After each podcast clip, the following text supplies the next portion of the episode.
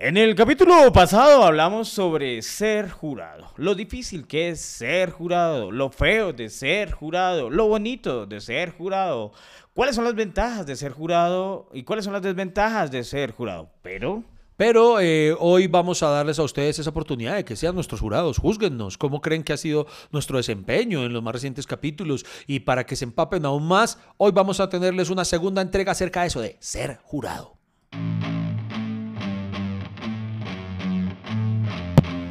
Bienvenidos al podcast que ha sobrevivido a pesar de sus realizadores. Iván Marín y Freddy Beltrán hablan de todo sin tener idea de nada y lo hacen hasta que se acabe el café.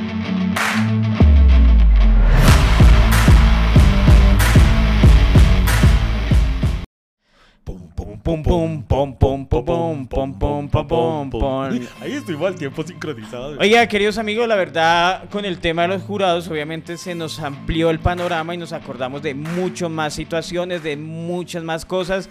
Y por eso hemos querido hacer una segunda entrega, una segunda entrega, perdón, de ser jurado. Si quien creyera, eh, porque por ejemplo nos quedó flotando por allí en el aire la, la más importante, mi, mi, mi participación más importante como jurado, que fue la convocatoria nacional de comediantes de la noche, donde pues, eh, pues salió Freddy Beltrán. Entonces, Resulta que en el año 2011 el programa Los Comediantes de la Noche y el canal RCN deciden hacer como un reality, como un concurso a nivel nacional en el cual iban a elegir dos personajes para su elenco.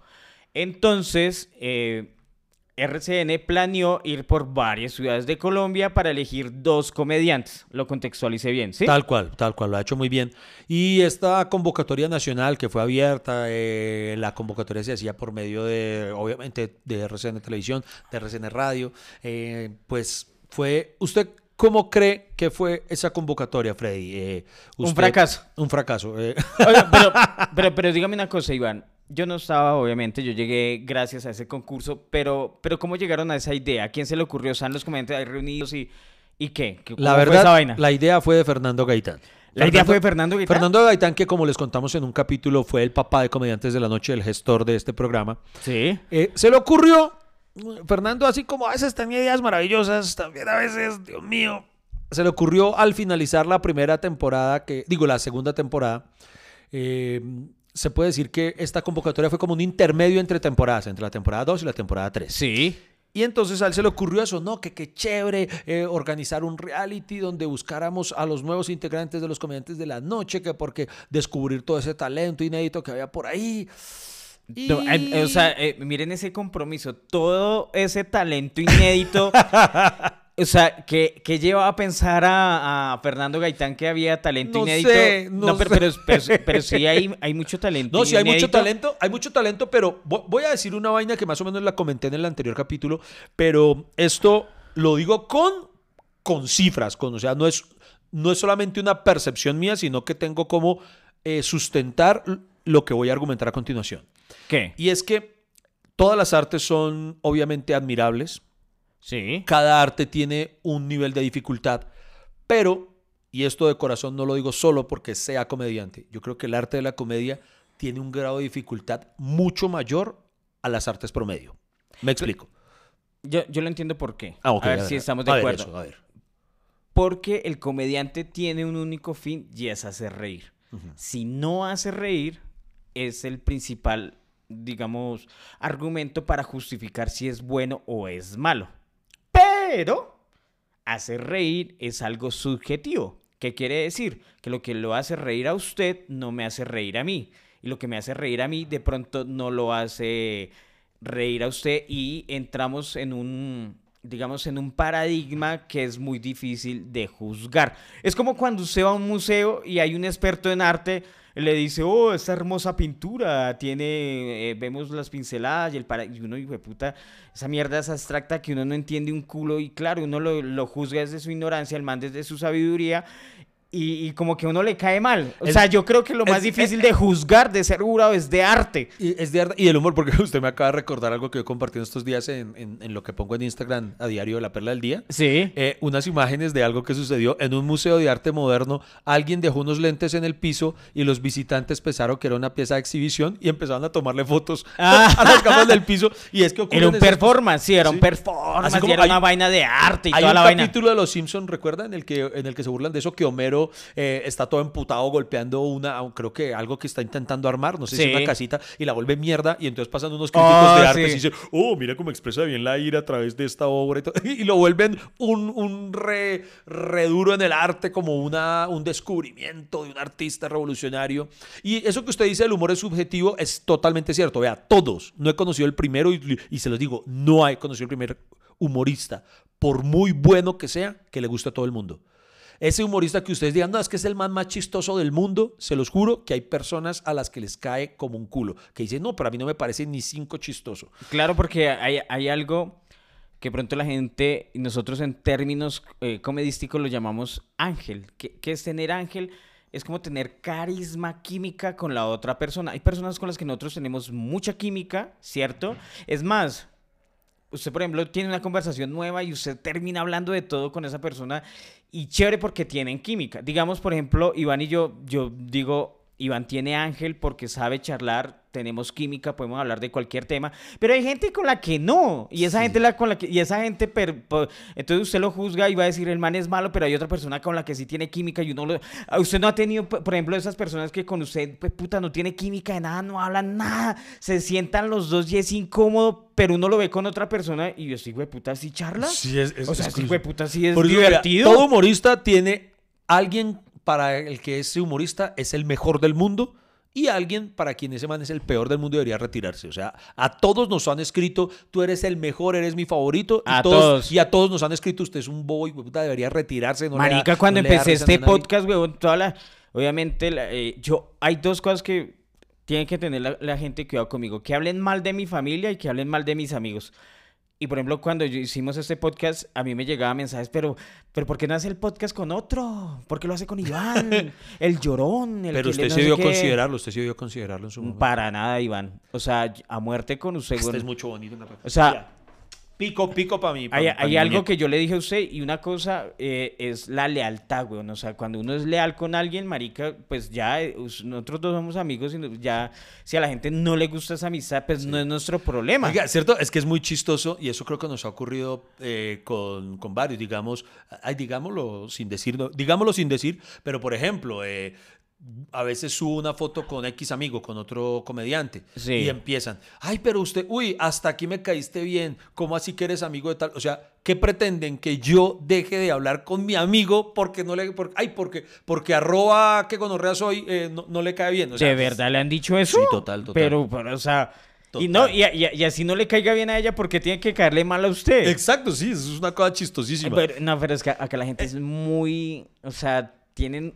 O sea, no sirven para ser jurados. sí, sí. eh, Porque ese nivel para juzgar a la otra persona porque se metió con Ah, alguien... exacto. Bueno, una- o sea, júzgueme si me ven una foto con Garavito, que es un asesino. Exacto, con sí, al- sí. Con algún ex guerrillero, guerrillero, con algún ex, eh, no sé, allá en la cárcel. Bueno, depende la labor, porque estamos haciendo una labor social y nos toman una foto allá, pues ni mosca, güey, putas.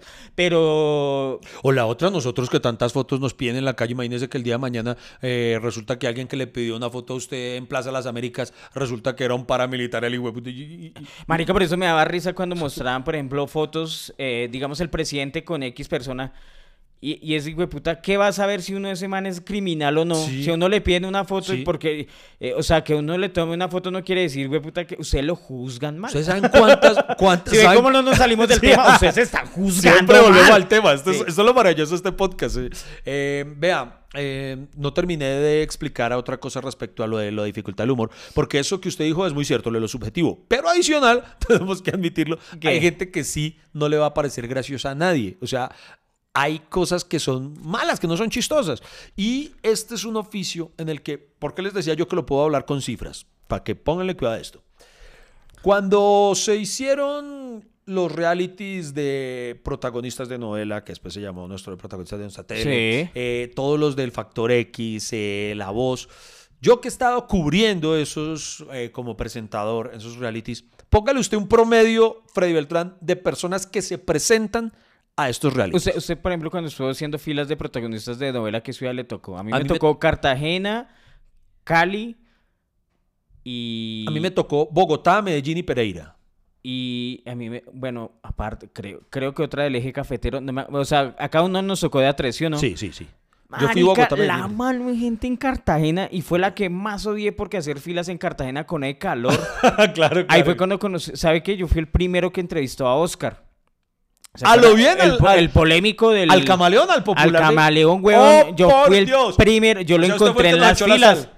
Yo lo encontré en las filas. ¿Y para qué? Pero el man era muy divertido desde las filas. Yo dije, es marica. Y además porque yo me reía de ese tipo de Ah, pero sí ve lo que hablamos en el capítulo pasado, que es que hay frikis, de verdad, que... que- Sí, marica, pero mucha, mucha gente. Ah, bueno, pero no me respondió. Póngale, eh, Freddy, un promedio de cuántas personas suelen presentarse en las ciudades a ese tipo de convocatorias. Unas mil personas por el por- promedio suele mil- estar entre mil y dos mil por ciudad. por ciudad. Por sí. ciudad. Estamos hablando de que a una convocatoria de canto, de actuación, de todos estos realities, del desafío de superhumanos, de todas esas vainas, se presentan en promedio en el país 10 mil personas. Obviamente, esos son filtros, ¿no? Se presentan de esas mil personas pasando un filtro, ¿cierto? Con otro jurado que no son los que salen al aire. Y digamos que lo- ellos Ah, se sí. encargan de filtrar hasta que llega un promedio de unas personas, depende de lo que necesiten grabar, para grabar con el jurado que es, Ah, el, sí. es el oficial. Buena ¿no? aclaración, si se presentan, digamos, 10 mil y los jurados que ustedes ven al aire no ven a los 10 mil, ellos ven a mil, digo usted. Hay 9 mil que previamente unos jurados que no salen al aire eh, descartan. Sí, son- o sea, y normalmente juzgan eh, quién sirve para la cámara y quién no. O sea, sí. como quien dice, este man es- fue pucha, la va a romper porque es muy Sí, chistoso. No por bueno, sino porque nos va a dar rating. Obviamente, ¿sí me entiendes? O sea, usted me ok, entonces siguiendo con lo que les decía. Bueno, ¿qué pasó? Entonces, realities es el ¿Cuál es el punto? Sí. Freddy Beltrán, ¿Qué pasó? ¿cuántas personas cree usted que se presentaron a la convocatoria nacional de los comediantes de la noche? ¿Por ciudad? No, en general, súmetme todo el país. ¿Cuántos cree? Estamos hablando, com- como dijimos, unos 10 mil se presentan en promedio a los realities. ¿Cuántas personas cree que se presentaron a la convocatoria? ¿Cómo se llamaba esa? convo- eh, ¿Se llamaba así? Convocatoria. Eh, comedian- comedi- comediantes de la noche, eh, la no sé qué, la búsqueda, diga usted, no recuerdo. búsqueda. Sí, digamos. Entonces, a los comediantes de la noche, la búsqueda se presentaron 500 personas En todo el país. en toda Colombia. Imagínense, de 10 mil a 500 hay un abismo grande. Claro, porque digamos este es específico, gente que haga humor. El que haga humor. Y ahora bien, señor Freddy Beltrán, Y además nos, bueno, le cuento que usted se ha equivocado, ¿por qué? le tuvo demasiada fe a la gente. ¿Cuánta se presentó? Hermano, en todo el país ¿Cuánta? no alcanzaron a ser 200 personas. ¿200 personas? No alcanzaron a ser. El- la ciudad en la que más se presentaron personas, obviamente, fue Bogotá, por, no solo por, por masa, por volumen de habitantes, sino porque tal vez en Bogotá es donde hay una mayor eh, presencia de, o por lo menos en ese momento había mayor presencia de, diga usted, cuenteros, narradores orales, eh, personas que podían estar como un poco más afines. Hay muchos a- a- cuenteros, pero no hay humor. pero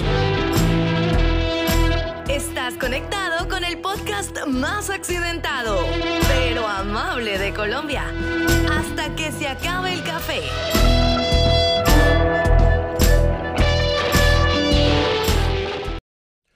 bueno, eh, este, sus amigos cuenteros lo van a... Se acabó el humor. No, Bueno, no, no. Entonces, No, ¿qué pasó? Entonces, entonces ponle cuidado. ¿Qué? Bogotá, que fue la que más tuvo, recuerdo que fueron poco más de 100. ¿Sí? Póngale usted, inflemos, 100, Pero- 110. Pero le voy a decir algo, Iván. No solamente personas que se dediquen al humor, son personas que hacían stand-up comedy, que es un subgénero del humor. O sea, a comediantes de la noche no llegan imitadores, no llegan cuentachistes, no llegan personajes cómicos. Me explico. Imitadores como Camilo Cifuentes. Exacto. Eh, cuenta chistes, pues, como los de Sábados Felices. Y personajes cómicos como Suso. Hassan, Sí, eh, muy muy etcétera. cierto. que- o sea, son tipos de humor muy diferente. que el que maneja, O- o- com- o que el que maneja O cómico musical, como Roberto Camargo, como Loquillo, cosas así. Esa- sí. Exacto, son tipos de humor muy efecto, sí. diferentes. Pero con todo eso, entonces imagínense que en Bogotá, póngale usted que han sido 110 personas. En Medellín, tuvi- que Medellín fue la segunda con, con más eh, participantes. En Medellín fueron como 20. En Cali fueron como 12. En Ibagué, que, uy, Dios mío, eso fue terrible, digamos como 20. Y el peor fue Barranquilla, hermano. En Barranquilla yo me- nos llegaron como cuatro personas. ¿Cuatro personas? Sí, eso fue terrible. De eso que, imagínense todo el aparataje de una producción de RCN. Y hermano, nadie, y nosotros sentados ahí como unos huevones. Y nada, tanto que tuvieron que, imagínense, tuvieron que levantar todo lo que habían montado y trasladarlo a un centro comercial muy popular para que empezáramos a agarrar gente que estuviera pasando por ahí. Nos tocó empezar así como la cuentería tradicional, como, ¿quién quiere chistecito? Venga, que venga y le cuento su chiste. Hermano, nos tocó así. Nos tocó ponernos a abrir ruedo, a hacer rutinas ahí para que la gente se acercara y una vez que se hubieran acercado, decirles, ¿quién quiere intentarlo? Marica, a este nivel de, a ese- al nivel de desespero llegamos que me tocó, ya la producción me decía, Marica, ¿qué hacemos? Porque necesitamos llegar a Bogotá con algo grabado. Me tocó llamar a Jeringa en ese momento y yo le decía, Marica, ¿usted conoce, tiene amigos humoristas acá en Barranquilla que vengan y se presenten? Y- a pero esto?" fue que la gente no se enteró o qué, No, o no, no no, querían que- participar. Mano, la gente no, o sea, a la gente le da miedo, o sea, es, es muy difícil, que eso era lo que quería decir al principio, es muy difícil decir, voy a ir a hacer reír. Digo la verdad, Iván, por ejemplo, eh, yo, pues soy, antes de presentarme a Comediantes de la Noche, pues yo ya llevo una, digamos, una trayectoria, unos 10 años, pero haciéndolo esporádicamente, empíricamente y coloquialmente en, en Bogotá. Tenía, tenía un reconocimiento eh, ante la delincuencia y, y- y los estratos distintos. eh, ese era mi reconocimiento en la Universidad Pedagógica. Todos los delincuentes de Lourdes me conocían. Los eh, dealers le fiaban. Los dealers me fiaban. Digamos que tenía cierta trayectoria en el underground, ¿no? Sí. Y a mí me cuentan, Iván, oye, Freddy, porque eh, ¿sí sabe que están convocando? Y yo, lo primero que dije, yo no me presento a esa mierda, ¿qué tal eso? Yo, o sea, no me gustan los concursos. Uno, porque no me gusta, porque, digamos, no veía en la comedia mi futuro. La verdad, pues yo estaba terminando la universidad y yo prefería, digamos, dedicarme a eso profesionalmente, lo que estaba estudiando. Y dos, porque me caían mal los comediantes de la noche. Ay, este hijo de puta, ¿cómo así? Sí, sí, me ca- me- me- o sea, me caían... Yo le caía mal, no, el grupo en general. Usted era el peor. El nombre, la marca era lo que Usted era caía el mal. peor hijo de puta porque la primera vez que lo conocí pe- pensó que lo iba a plagiar. Entonces yo Pero tenía razones de peso para pensarlo. Pues sí, pero de como a mierda.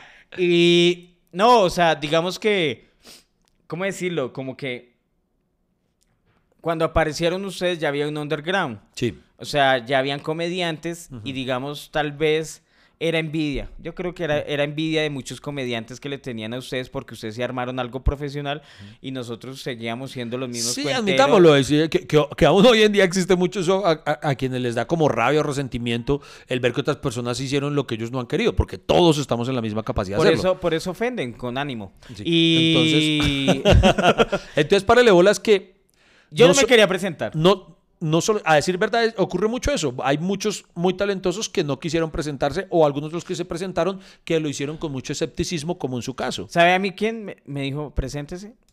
Ricardo Quevedo. Ricardo Quevedo. A fue- Ricardo Quevedo llegó un día y estábamos en un bar, terminamos un show y, me, y, tan, y, fue- y él ya había llegado Comediantes de la Noche, era el elenco, y, y bacano. Y Ricardo me dijo, oiga, ¿por qué no se presenta? Y yo, no, ¿cómo me va a presentar a huevo? Nada, ¿qué tal? A mí me cae como un culo Iván Marín, puta, Ah, pero, güey, bravo".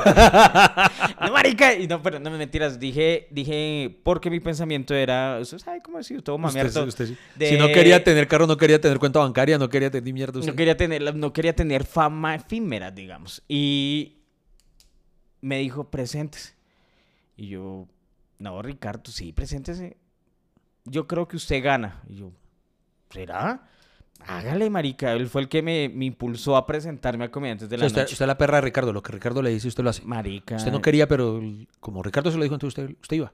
Pues no le digo que yo soy de amistad leal y, y digamos que yo, yo no espero que Ricardo Quevedo me, digamos, me recomiende algo para mal. Ah, claro. Yo, espero que él me recomiende Y vea, cosas para y bien. y vea ¿No, en lo serio? bonito. Qué bonito, tanto por parte de Ricardo que le haya instado a hacerlo, y qué bonito de su parte haberle hecho caso. Porque, hermano, hay que decirlo, o sea, la convocatoria fue un fracaso en que vuelve y juega. Vea, no, en serio. no. Ganó Freddy, fue un fracaso. No, no, no, no, no, no, no. Usted, usted salvó esta vaina. Usted salvó la vuelta. Porque póngale cuidado. Primero en cifras, ya para el canal, ya eso solamente significaba un rotundo fracaso. Para las personas que puedan estar diciendo, no, Iván, pero las convocatorias de humor sí funcionan. No, no funcionan. Cítenme un programa, un reality de humor exitoso. No lo hay. Aquí en Colombia se han hecho, que yo recuerde, tres. ¿Cuál es? A ver si lo usted Yo me acuerdo A ver, el- ¿cuál- cuál de? Colombia Ríe. Colombia Ríe y fue otro fracaso. Uy, en marica, si esa mierda no fue un le fue fracaso nada. porque no era nada bueno.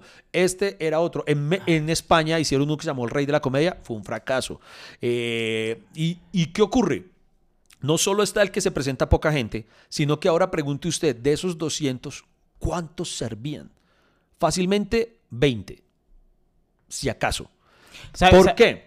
Porque es que vea, a diferencia de, por ejemplo, un banquero, alguien que es un cajero de un banco, mano, puede que tenga una voz excepcional, marica. ¿Cuántas veces hemos visto en Britannia Got Talent? Eh, si usted recuerda el caso de Paul Potts, por ejemplo, que era vendedor de celulares. Sí, y me cuando llega el man es cantante de ópera, porque pueden tener chimba, un talento sí. excepcional y muchos, pero en el humor, y así se emputen conmigo personas, y se los, y se los puedo sostener, es muy difícil, no digo imposible, pero muy difícil, casi imposible, que alguien que nunca, nunca se haya parado a hacer reír a alguien, se pare ante un público a hacerlo y lo logre la primerazo. Partamos de nosotros mismos. Nosotros, hermano, cuando empezamos, ¿cómo nos iba? Yo creo que casi todos los comediantes contamos la historia de que al inicio nos iba como un culo. Pues sí, es lo, es lo normal. Es lo normal, Lo que, pasa, lo que pasa es que yo tuve, yo tuve un, un comienzo de carrera más de choque porque yo sí empecé en espacios abiertos, Iván. O sea, no fue que me paré en un bar o Sí. algo así y la gente no se rió y después me miraron mal, no. A mí, por ejemplo, yo me paraba en calle y si yo no hacía ruedo, pues no comía.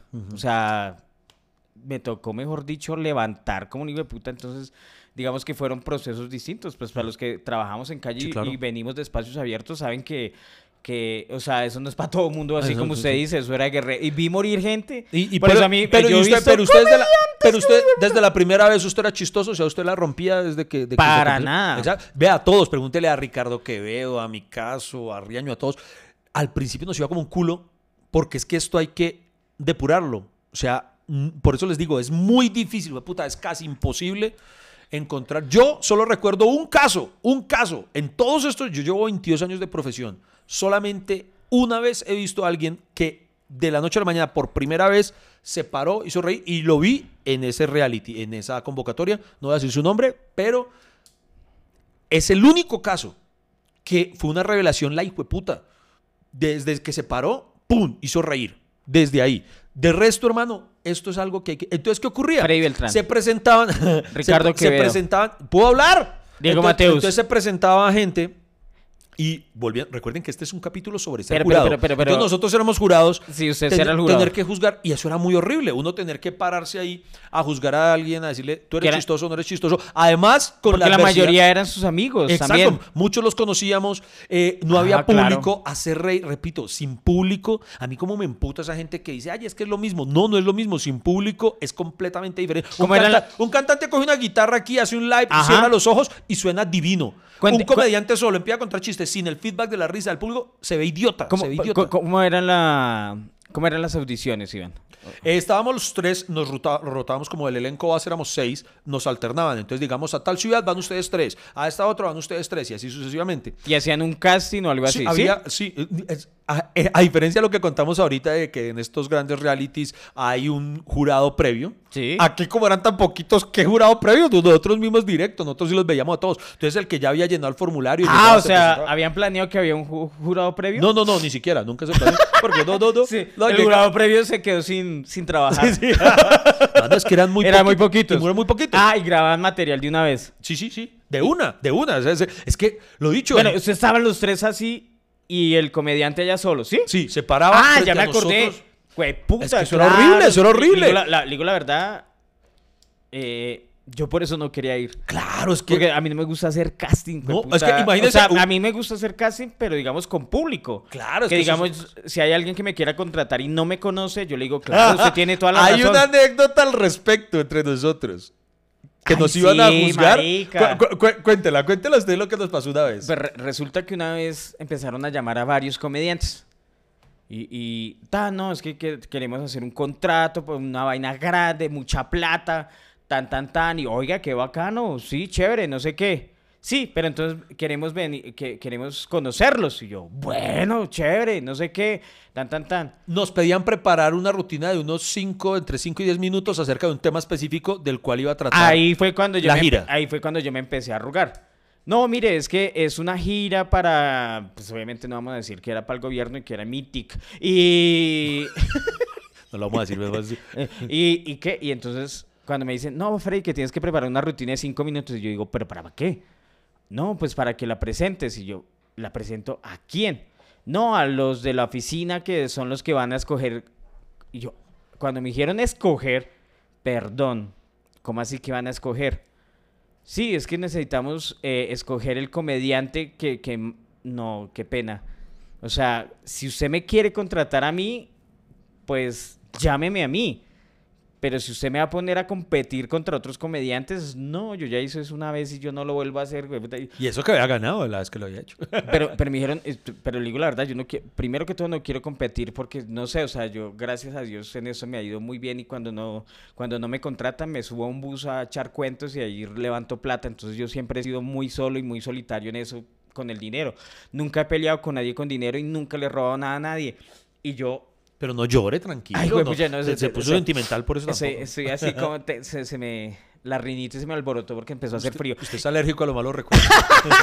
Marica, y entonces llegan y dicen, ay, no, pero Freddy, eh, necesitamos que usted se presente, es que lo queremos a usted.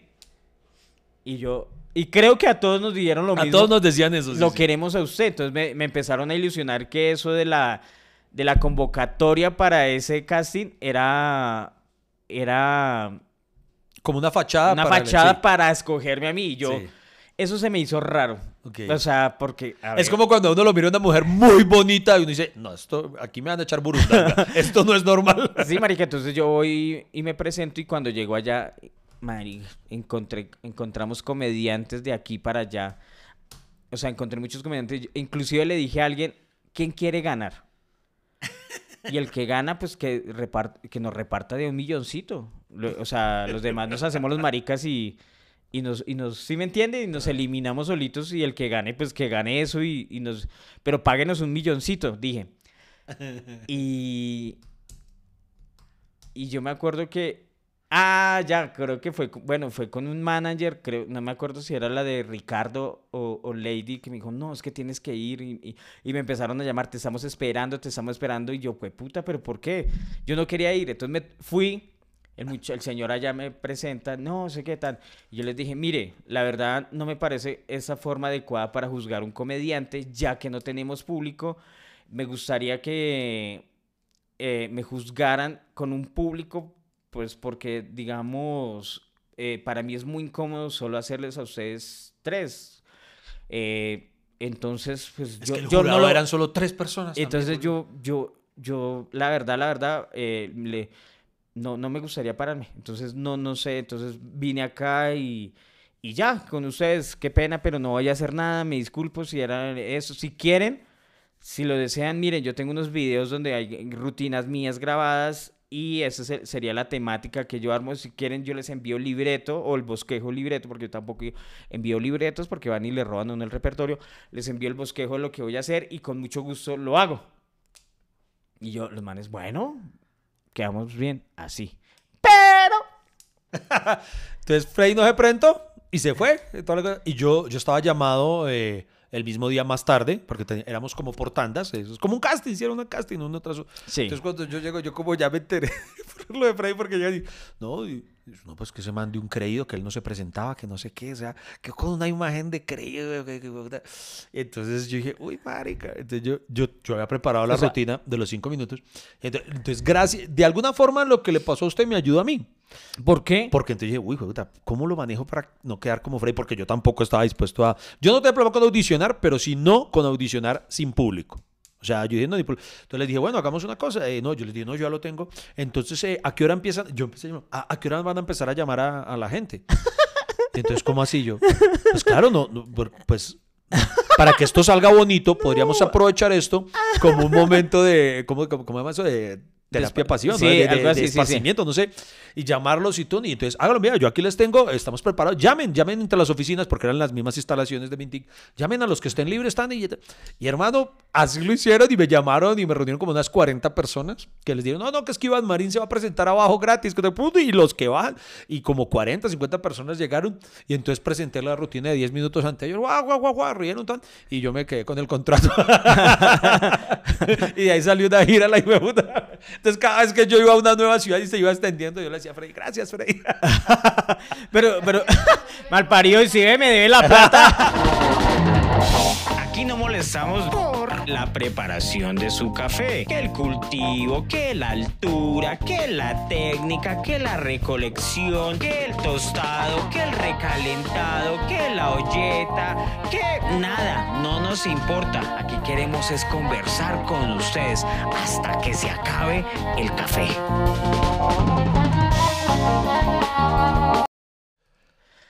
Sí, y esa gira fue, fue que terminó Oiga, pero de- grande. y de esa gira no he visto un tinto de usted, güey, pues puta, no ha gastado nada. Ah, pero ahí nació Oiga, un no, maravilloso pero, show. pero, show. pero, pero, sa- sabe que obviamente creo que yo ayudé porque, claro, ya estaban prevenidos Sí, con claro. lo que yo les dije. Sí, sí, entonces y dijo, para- y, y dijo, y si no le creamos condiciones a usted, Exacto, también se nos se va. va. Sí, sí, sí. Por va eso digo, de alguna forma me sirvió lo que usted decía. Pero vuelvo juega, es que el humor no se puede juzgar así solo con tres gatos, ¿no? Y eso era lo que hacía Adverso comedia, en la Comediantes de la Noche, la búsqueda, reality de mierda.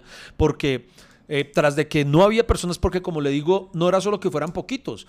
De los que tenían experticia como usted, eh, eran aún más pocos. Entonces muchos de los que iban eran personas que, la típica, no, pues es que mi tía me ha dicho que yo soy muy chistoso. Ah, bueno, hágale. Uy, triple, hijo de puta, eso era una cosa de eso. Y como le digo, o sea, da esa angustia. Alguien Pero que no- empieza a hacer chistes y uno, oh, Pero no, por no, Dios. no era porque estaban ahí. O sea, quiero decir, no era porque eran solo ustedes tres. No, no, no, no, no era por- no porque nosotros vimos gente que yo conocía, que yo sabía, este es un man que tiene bagaje en el underground, todo, yo sé que este es un tipo gracioso, pero ahí, repito, el humor necesita un contexto.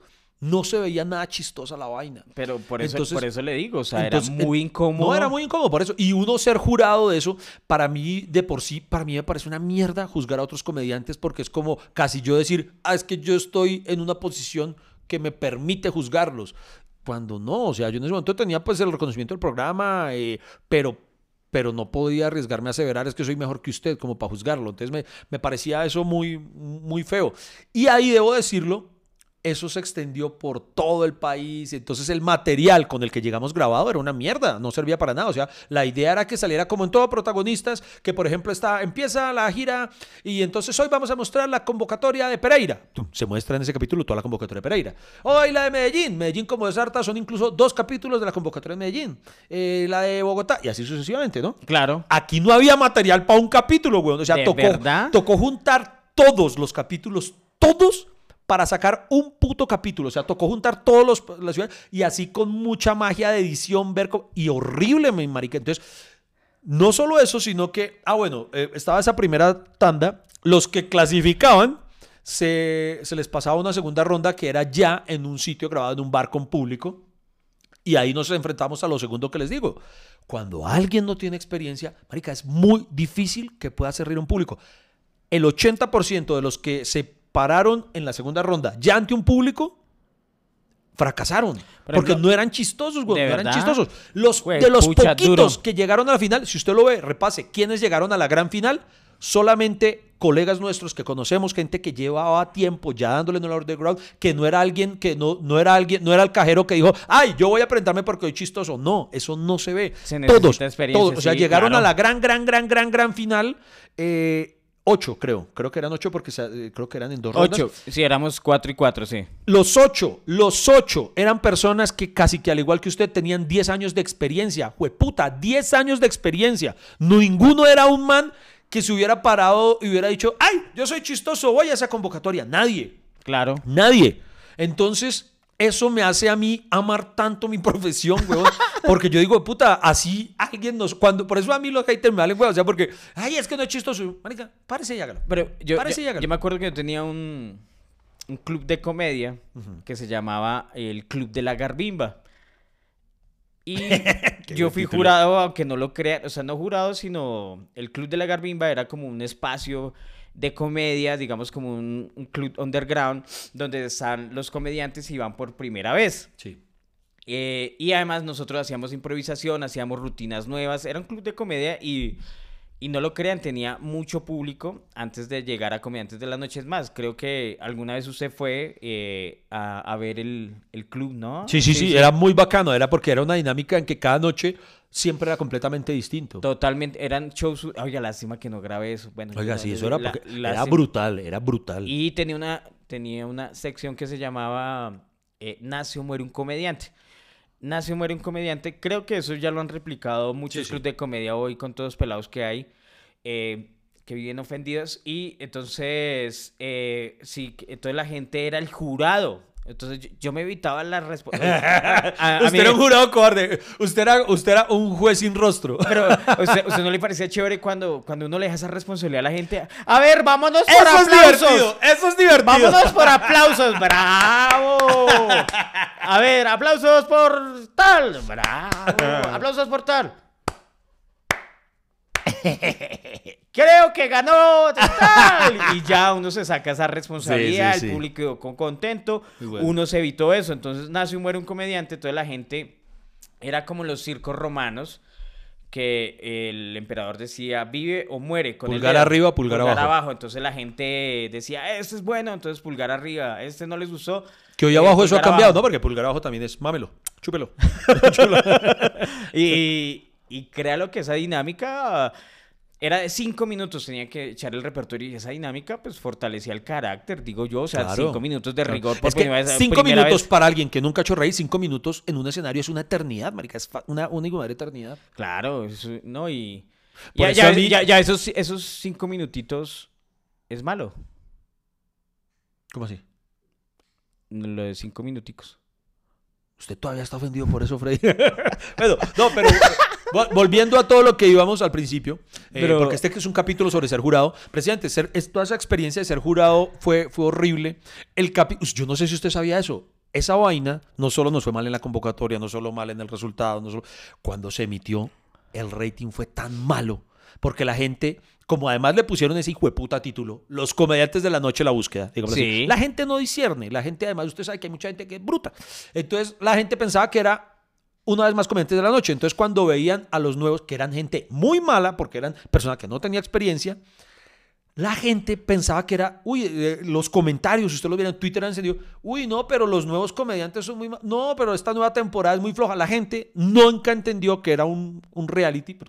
Entonces pensaba Pero eso que no es culpa de la gente, No, no, Iván, eso no. es culpa de, digamos, Sí, de, también de cómo lo comunicaba el... cómo, de cómo lo comunicaron que era un Aun- Aunque concurso. también sí, porque si nos ve, no, de todas maneras, no, un poquito de bruto sí tienen porque nos veían al- sentados a los tres eh, diciendo, eh, no, o sea, también, también son también algo del brutico. Hay culpa, hay culpa. El punto está en que, hermano, le fue tan mal en rating y tan, que hermano, esa puta convocatoria casi termina con Comediantes de la Noche. No, Sí, ¿por porque, qué? porque el canal, que los directivos también eran bien brutos, asociaron, ni ellos, vea, ni el público entendió que eso era un, reality, ni los mismos ejecutivos, porque dijeron, ah, no, es que Comediantes de la Noche ya no, ya no, ya no marca.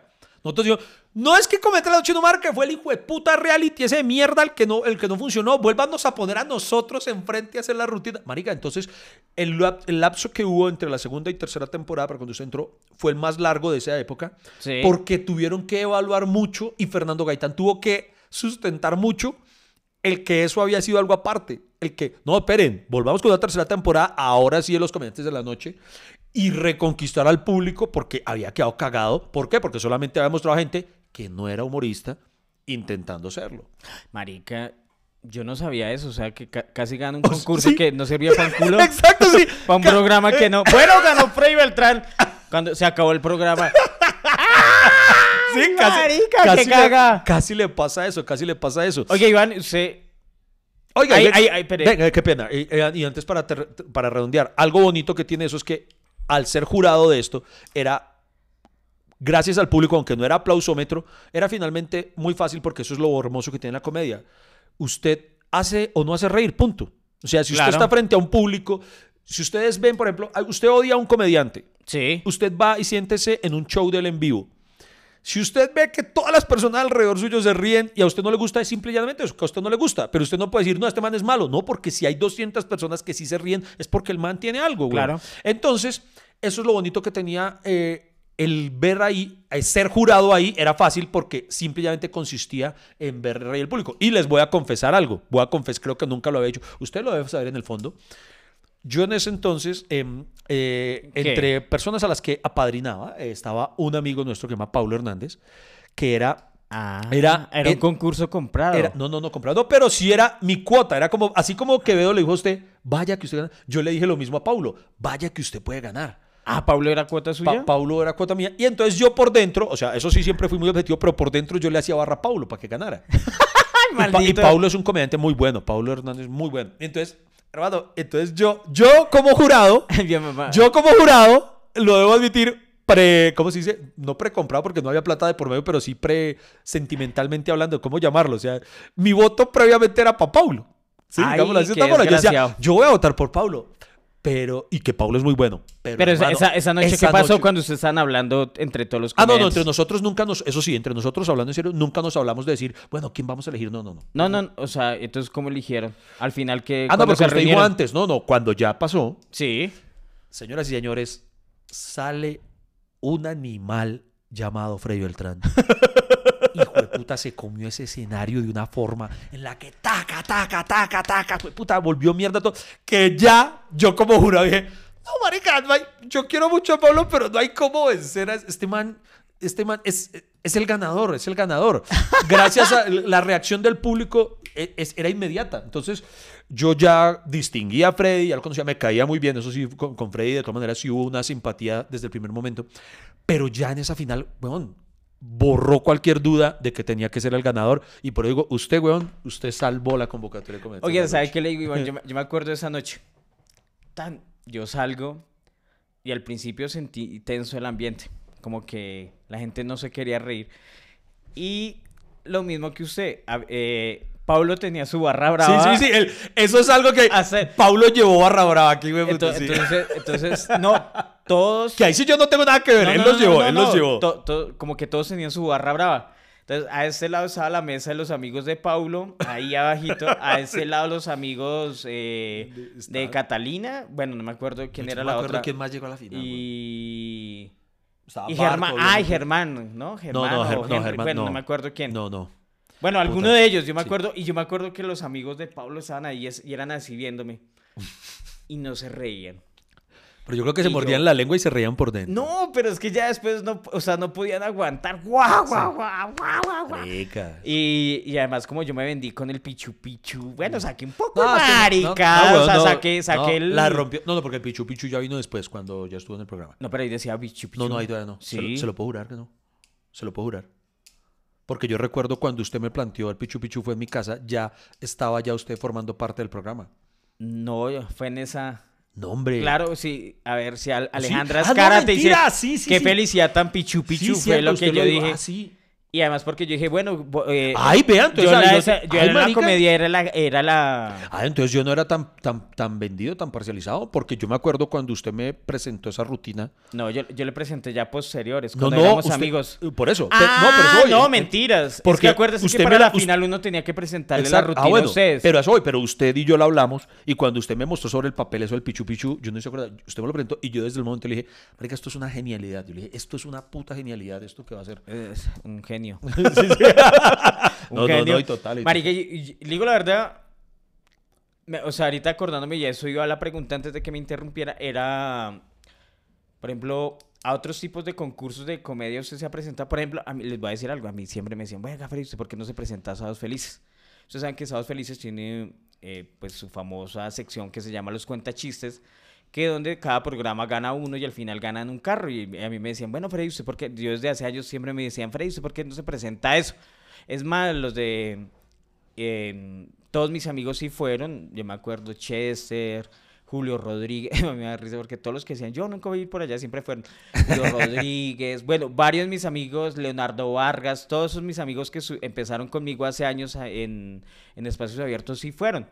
Y yo nunca me quise presentar a eso precisamente porque yo mantuve mi filosofía de no Sí, sí, venderme de la calle, porque eso, eh, bueno. reír es para el pueblo. Ah, ahí lo Así. tiene, ahí lo tiene. Eh, no sé si lo he contado aquí en el podcast. Yo me presenté en mis inicios a Sábados Felices. Yo fui a concursar en un momento de mucha necesidad económica. Y por ejemplo, y ahí descubrí algo. Ya, recuerden que nuestro capítulo hoy es sobre los jurados.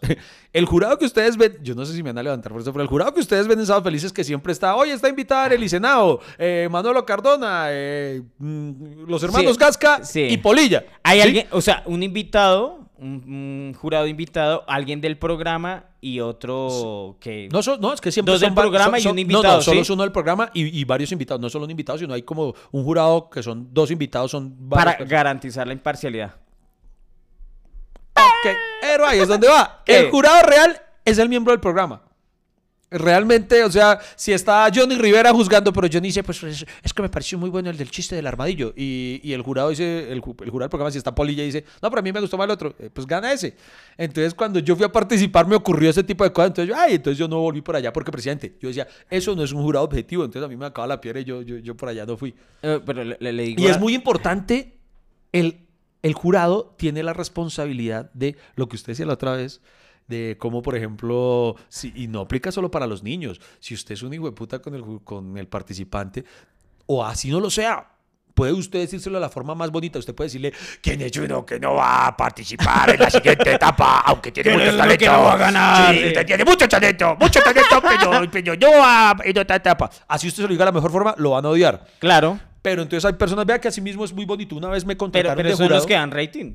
Por ejemplo, Sí. mire a Amparo Grisales. en, eh, Totalmente. ¿Cómo es que llama eso? ¿En La Eh, Voz? No, no, en Yo me llamo. En Yo me llamo, la vieja es bien hijo de Cuando era el Factor X era eh, José Gaviria, el hijo de José putica, Gaviria, Marvel Marvel, y había otro, eh, eh, otro coronel, era coronel, Coronel era el amable, Sí, coronel. Todos los jurados tienen su, su rol. su rol. Cuando buena gente, el hijo de puta Y el, neutro, El neutro. Cuando era, cuando hicieron el Colombia no tiene talento, eh, ahí Alejandra Escarate era la que tenía el rol rudo. Eh, Entonces, eso es necesario, eso es necesario a veces. Pero así usted sea el muy amable y, y se lo diga de una forma bonita. Hay quienes lo saben asumir, hay quienes no. Hay quienes terminan culpando. Hay, hay quienes son hijo de putas con gente ya famosa. Por Ah, ejemplo, sí, como señor. en Masterchef. Ah, ¿Usted cómo sí. juzga a gente que ya, la, ya se reconoce? O sea, una cosa es que usted vea al desconocido que hasta ahora llega a televisión y usted dice, sí, que puta, pues Sí. mejor que le dijeron de una vez, pero cuando usted coge a alguien como Freddy Beltrán y le dice, de puta, plato es una mierda. o sea, usted también es una responsabilidad como jurado porque es cierto, se va a echar la gente en contra, digo yo. Eso es verdad. Ah, Yo, yo, por ejemplo, a mí, a mí sí me gustaría, us- para que ustedes me vean aquí que muchas veces lo, ha- lo han insistido, que, ay, que Iván, ¿por qué no te representa a Masterchef? Que yo ya lo he anunciado, que a mí no me gustan lo más mínimo. ¿Sabe cómo me podrían ver ustedes en Masterchef? ¿Cómo? Si me invitaran de jurado. a mí me encantaría estar de jurado, solamente para dar esa angustia cuando llegan el plato, y, y- y me gustaría, y lo admito, ahí sí yo sería un jurado bien hijo puta. Yo, yo probaría yo. Pero para esta mierda voy al Palacio del Colesterol.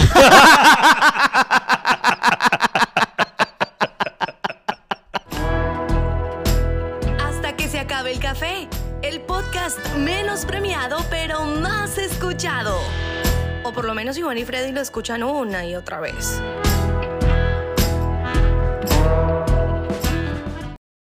Sí, yo, yo, yo también, si a mí me dicen, bueno, Freddy, ¿cuándo volver a Masterchef? De jurado, o sea, yo, no vuelvo a, a sufrir Otra- como co- participante, la chimba. O así como hablamos la vez pasada de jurado en, en- en concursos de belleza, a mí me gustaría ser jurado, pero solamente para reivindicar a las participantes, porque ¿sabe qué me molesta a mí de los jurados de, de los concursos de belleza? ¿Qué? Cuando llegan a la final, a la parte de, de las preguntas, no lo puedo negar, hay respuestas muy divertidas de reinas que, han- que se han vuelto súper virales, pero ya los periodistas y a veces los mismos jurados, ya me parece que solamente les buscan el quiebre eh, preguntándoles cosas que a veces ni ellos mismos saben, ¿sí? Eh, ¿Qué desayunaba Ortega y Gasset? No sé, unas huevonadas así que uno dice, marica. Entonces a mí me gustaría solamente ser jurado en un concurso de belleza para que, se ha visto que al final hay una ronda de preguntas Sí. para permitirle a la reina que se reivindique, decirle, ¿qué te gustaría preguntarle al jurado para poder hacerlos quedar a ellos como un culo de la forma en la que siempre quieren hacerlos quedar? Eso, eso me gustaría ser jurado. Pero, por ejemplo, me parece mejor los concursos donde no hay jurado. Como mm, el que presentaba Pablo Lacerna. eh, ay, hijo de pucha, se me fue el, el ah, eh, ¿quién quiere ser millonario? ¿Quién quiere ser millonario? Incluso. Que ahí usted es el que pierde porque es bruto y ya. Ah, pero es que este es un concurso, es que lo otro es una competencia, es distinto. Ah, bueno, Sí, sí, sí, ese es un punto. Vea que ahí, Entonces yo a- prefiero asimismo, competencias. asimismo, yo como he contado de, de lo- lo- la dificultad de, de ser jurado, Sí. eh, hay una oportunidad en la que me ocurrió algo muy grato. Hace ¿Qué? varios años me contrató también una empresa, una caja de compensación que también realizó como una, Ay, marica, un, sí. una- un- un concurso interno entre sus asociados. El famoso concurso de talentos. Sí, sí, yo también he estado en varios concursos de Yo- talentos, yo fui- claro. yo fui jurado en uno, pero me pasó algo muy bonito. Había categoría de humor y en ese entonces hubo un pelado que se presentó eh, y bueno, yo juzgué, tal, le di comentarios, tal. Y hermano, años después me lo encuentro. Yo- Yo no me acordaba de él, mejor dicho. Años después hay un humorista con el que estoy hablando, tan, y él me dice, usted no se acuerda de mí, yo no. Cuando usted fue jurado en tal lado, tan, usted me dijo una cosa muy bonita, tan, tan, una cosa muy importante, y me dijo que yo le había dado ánimo para seguir en la profesión, y es alguien que hoy en día vive del humor, y tenía un grato recuerdo mío como jurado, aunque no había ganado. Le hice ganar a otro, o sea, le di mi voto a otro que me pareció mejor, pero no recuerdo qué, pero en algo de lo que yo dije, eh, entonces esa vaina, pues lo admito, me llenó de orgullo el saber que de alguna forma, si se es buen jurado, eh, se puede, se puede, eh, ¿cómo se dice? Ejercer. O sea, usted lo rajó y le dijo cosas bonitas. Sí, pero de alguna forma lo motivé a seguir. Qué bonita Y esa él gente siguió. que- Y entonces me parece bacano eso. Qué, qué bonita esa gente que es putica, pero igual deja una enseñanza. O sea, Yo no fui gotica. Oiga, oiga, Freddy, pero. pero, Pero, pero yo- el man sí era bueno o no? No, no, no, él, él era bueno precisamente. Le falta, le- lo que en ese momento le faltaba, lo que he dicho ahorita de personas que no, que es muy difícil que, que se paren y la rompan, puede que tengan talento, quiero aclarar eso. No es que no diga que no tienen talento, sino que precisamente es muy difícil que a la noche a la mañana hagan reír, no, sino Ok, que les yo- va a tocar pulirlo. Yo me he dado cuenta que en las empresas les gusta tener como jurados alternos, ¿cierto? En esos concursos de talento. O sea, no hay empresa que no haya hecho un concurso de talento. Sí, sí, sí, sí. Y al más chistoso de la oficina tú le van a decir, oye, usted debería presentarse haciendo chistes, pero Sí, sí. el problema es que cuando ve público se caga el susto, sí. que es muy distinto. O sea, la habilidad, de, digamos, del humorista o de nosotros, del comediante, es que eh, el miedo no se percibe y, y podemos ser sueltos delante de un público. Se mane Yo le decía a la gente que el, el- el éxito de un comediante es el 50% del manejo del público. Cuando usted maneja al público, se suelta, eh, no intenta ser gracioso. En cambio, una persona nerviosa transmite sus nervios al público Sí. y, puta, y eso es retenso. Entonces siempre hay el cantante, no sé qué, pero yo me imagino igual que necesitan un jurado, o sea, fuera de la empresa, porque donde sea un jurado de, de la empresa, güey, puta, imagínese verlo todos los días. Ah, claro. Sí, sí, sí. Ay, el malparido de contabilidad que me rajó. que no- Sí, ahí está, sí, ¿no? sí, el hijo de sí. puta, el talentoso. Sí, sí, sí, sí. El hijo de puta Ay, talentoso. ay, que haremos con el superjurado. sí, sí, sí, sí, es O, verdad. o el, o el jefe. El- toca agarrar al jefe porque ajá, ahí está el güey. ¿Usted, ¿Usted sabe cuál es la cantante que siempre, siempre, siempre estaba juzgando a los demás? ¿Cuál? Rocío Jurado. Ay, ríase. Bueno, Llegó pero- el humor. pero ahí está. Y se fue el No, humor. no, no, pero le, no, pero le tengo una anécdota muy graciosa. y, Ok, eh, ¿cuál es? La, la la última que tengo de mi última mala experiencia siendo jurado de la forma más chistosa y absurda de este puta mundo. ¿Cuál? En una oportunidad durante la época de pandemia me invitan a... Estoy como invitado al programa este de la mañana de Caracol de día a día. Entonces, eh, estamos en época de pandemia, entonces era invitado virtual. Ah, Entonces tenían una sección en la que la gente debía enviarles videos caseros, ¿sí? Eh, presidente, grabados en medio de la pandemia, presidente, como no había, como no se podía salir ni no. Entonces la gente enviaba sus videos y cada uno de los presentadores presentaba uno de los videos, ¿sí? Entonces digamos que cada uno, entonces Carolina Cruz me presentaba este video, eh, Catalina Gómez este otro, Carolina Soto este y Carlos Calero el otro. Ah, ¿sí? ok, sí. Y yo como invitado debía ver los cuatro videos y como jurado decir cuál ganaba. Al ganador le entregaban un televisor. Ah, sí, allá siempre es así. Sí, sí. Sí, sí, sí. Entonces, yo... Yo he regalado como tres allá. Sí, sí. Nadie ha regalado tanto esto lo hizo como usted y don Julio. No, pero, pero es normal. O sea, por ejemplo, eh, cuando yo he ido invitado allá, ¿usted no le han hecho la del teléfono que cogen a alguien en la calle sí, sí, y sí, si le entra y entonces le dicen marque y si le contesta el famoso se gana el televisor. Sí, sí, sí. Entonces, Freddy, conteste usted. Y yo, sí, bueno. ¡Aló! ¿Qué hubo? ¿Con, quién? Freddy Beltrán, eso. Eso es Y chévere. Se gana un chévere. televisor. Y es muy ah, chévere. uno tiene que escoger a la persona en la calle. A la calle, sí, o sea, le ¿Quién? muestran a uno en la Entonces cámara. uno- eh, al, al que está junto a los chicles. Está junto a- junto a los chicles. Y la otra vez también estoy jurado eh, que la gente tenía que tomarse fotos eh, imitando arte, pinturas. Ok. Entonces, por ejemplo, la Mona Lisa. Entonces la gente hacía su foto de la Mona Lisa y la caracterizaba y mandaba su foto. Y entonces me pusieron a escoger quién ganaba. Ay, quién qué sí, chévere, no. qué chévere eso. Y, y aunque no lo crean, eh, eh, fueron muy honestos los presentadores. Me dejaron, me dejaron escoger a mí. No, qué, qué Pero claro que sentí como presión. Presión. Eh, ¡Esta está bien! ¿Qué tal esta del grito de Monch? Sí. ¿Qué tal este del grito? ¡Ese era! ¡Ese era! Entonces uno le hubiera dicho Sí, otro, sí, pues sí. la caga, pero Sí. sí, esa está chévere. ¿Y cuál No. fue la suya? Entonces a mí me ocurrió eso. Yo tenía que escoger cuatro videos. Entre los cuatro videos el ganador. Simplemente. Entonces yo vi los videos. Están un video muy chistoso. Ah, ok. Y llegó otro que me pareció mucho más chistoso. Entonces de- era de un pelado que le hacía una broma a la abuelita. Y- Y, y era, y, era- y para que el video era muy divertido porque el, el pelado se esconde debajo de la cama. La abuelita está acostada en la cama. Ah. Y el man empieza a moverle la cama. Ah, la, la cuchita se levanta y ¡Hay un temblor, güey puta! ¡Está temblando! Que qué". Y el man sale cagado de la risa y ella lo coge, le da chancleta. Ay, pero no es la abuelita, es la mamá. ¿Es la mamá? Ah, bueno, no sé, güey. el, el punto está Ah, sí, sí. en sí, que me pareció visto. muy gracioso la broma. Y yo, tú, entonces yo dije, ese video, pan, listo, le damos. Y hasta ahí quedó, normal. Yo fui el jurado de eso, tan, listo. Acá, eh, muchas gracias por la invitación. Bueno, ah, desconecto, mano. Como a la hora, me escribe alguien en, en- en Instagram. Usted es un hijo de puta, no sé qué tal cosa, tan. Y yo, "Ve, pues, pues yo como no le suelo parar bolas, yo le dije, yo, bueno, no O sé, sea, lo- ella está acostumbrado a que le digan hijo de Sí, no, puta. exacto. Si yo, bueno, lo, hice lo de siempre, ya, lo bloqueo ya, listo, pum. suel- Cuando, pum, al rato otro, hijo de puta, mal parido. Y yo ve tan raro, porque tampoco es que sea algo de todos los días, ¿no? Entonces, entonces yo O sea, ve tan raro que. O sea, el promedio es un hijo de putazo diario. Ah, sí, o sea, sí, exacto. Pero ya cuando son dos, Ya ya, cuando son dos, yo ya dije- rara la vaina. Sí, sí, ¿Y exacto. qué pasó? Entonces yo ve tan raro, ve tan. Ya el tercero, Ahí. otro, entonces yo dije, ya, ya con el tercero, si ya. Ya. yo dije, yo ya le escribí, yo le respondí, oiga, mano, listo, soy un hijo de puta. Pero me puede decir, ¿por qué? o sea, si me va a putear chévere. Entonces, no, ¿qué tal cosa? Y hermano, no me lo va a. ¿Qué? Empiezan a encenderme, ay, hijo de putazos. ¿Por qué? Resulta. ¿Qué hizo decía Iván? usted, y, pero, y hay unos que me ponían, pero unos panfletos. Por gente, un man que me escribió un panfleto, usted no se imagina, por gente como usted, es que este país está como está, por gente deshonesta, como. pero un larguero, güey, que yo lo leía y yo no había. Resulta que yo premié el video de la broma. Sí. Entonces, resulta que el video de la broma, digamos que a día a día lo envió Juan Hernández. Ajá. Entonces el televisor se lo dieron a Juan Hernández. Claro. Resulta que el video de la broma pertenecía a un Instagramer o a un influencer, no sé. Ah, con razón yo le decía que yo Sí, ya lo había exacto, visto. Sí, sí, sí. A un influencer famoso, creo que de la ciudad de Cúcuta. Y lo que pasa es que, digamos, el influencer hizo el video. Y entonces Juan Hernández cogió el video y lo envió como suyo a participar. ¿Sí? Entonces, cuando yo di el premio y dije, gana este, pues se lo dieron a Juan Hernández, que era el que lo había enviado.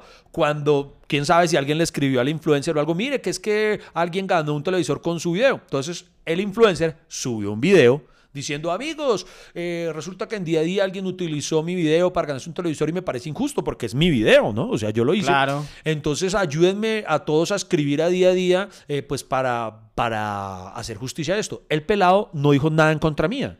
No dijo nada, o sea, dijo... Pero es que usted no tiene la culpa. No, exacto. Yo, y el pelado no... O sea, o sea, le presentan cuatro Sí, cosas exacto. y usted, pues, asume que el programa, Ya la sabe. producción, eh, hizo el... el, el scouting de ver si este video le pertenece a esta o el persona o algo filtro, así. sí, claro. y- Y el pelado, hay que decirlo, el influencer no dijo nada malo hacia mí, o sea, no me dijo, solamente dijo, es que me pasó esto tan... O sea, el hijo de puta fue el que cogió el video y se lo Sí, pasó a día a día. Sí, tal cual. No que No, lo escogió. Exacto. Pero entonces cuando el influencer dice, no, es que alguien co- eh, cogió mi video, tan, tan, eh, por favor todos vayan a la cuenta de día a día y me, y, y- y me defienden. O sea, por así decirlo, díganle que, que- que el televisor es para él, ¿no? Digámoslo así.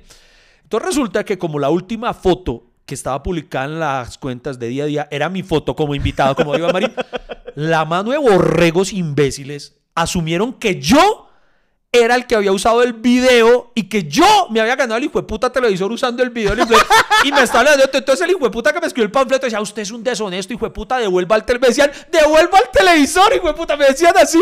Entonces ya cuando me puede la hijo de puta risa, yo no puedo creer. Entonces yo le escribo al pedal, al, al del influencer, le escribí por internet, le dije, hey viejo, eh, tú me podrías ayudar porque yo sé que tú no dijiste nada malo contra mí y tal, pero me está pasando esto. Y el man dijo, Iván, qué pena. Y el man subió entonces otro video diciendo, vengan, gente. Iván Marín no hizo nada malo, al contrario, Iván Marín premió mi video. No lo levanten a él que no tiene nada que ver. tan". Y hermano, y durante todo el hijo de puta día se la pasó en gente insultándome.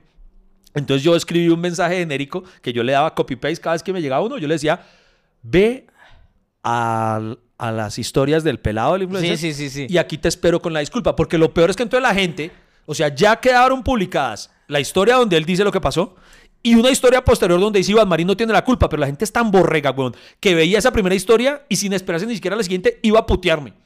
O sea, después ya veían la otra historia. Pero, Ah, eso, la- pero la- eso habla bien de los seguidores del man, o sea... de- de- no, bien y mal, porque o sea, son No, son bien porque usted, ah, ese puta está metiendo conmigo de una vez Ah, bueno, sí, sí, Nadie dice, ah, es un hijo de puta con usted. Esperemos a ver si es verdad o no. Veamos la siguiente. Pero, mano, sea, el ¿qué, qué es ver la siguiente historia? Y lo chistoso es que entonces. ¿Qué? entonces yo a todo el mundo le ponía: Vea las historias y espero aquí tu disculpa. Entonces, el 80% de las personas me, me escribía después: Ay, Iván, cierda, qué pena contigo. No sé qué tal, tal. Ok. Un 10% ya ni se disculpaba. De pronto sería. Pero el hijo de puta que les cuento el panfleto. Marica, es que fue un panfleto el hijo de puta. Sí, sí, sí. Entonces le digo, ve por la historieta, el man después va, y después vuelve y me escribe. Ah, sí, usted no fue el que se lo robó. Pero igual usted es un hijo de puta. No vuelva a ser jurado ni mierda. No, lo chistoso es que vio ese mensaje en su televisor nuevo. Bueno, no, ya, y como jurado yo juzgo que este programa debe acabarse acá porque ya... Lamento decirles que hasta aquí se acabó el café. No hay más, no espere más. Pero ¿sabe qué lo bueno? Que tenemos una próxima cita. Hay un nuevo cafecito. Nos vemos familia cafetera. Muchas gracias por acompañarnos aquí en Hasta que se acabe el café. Música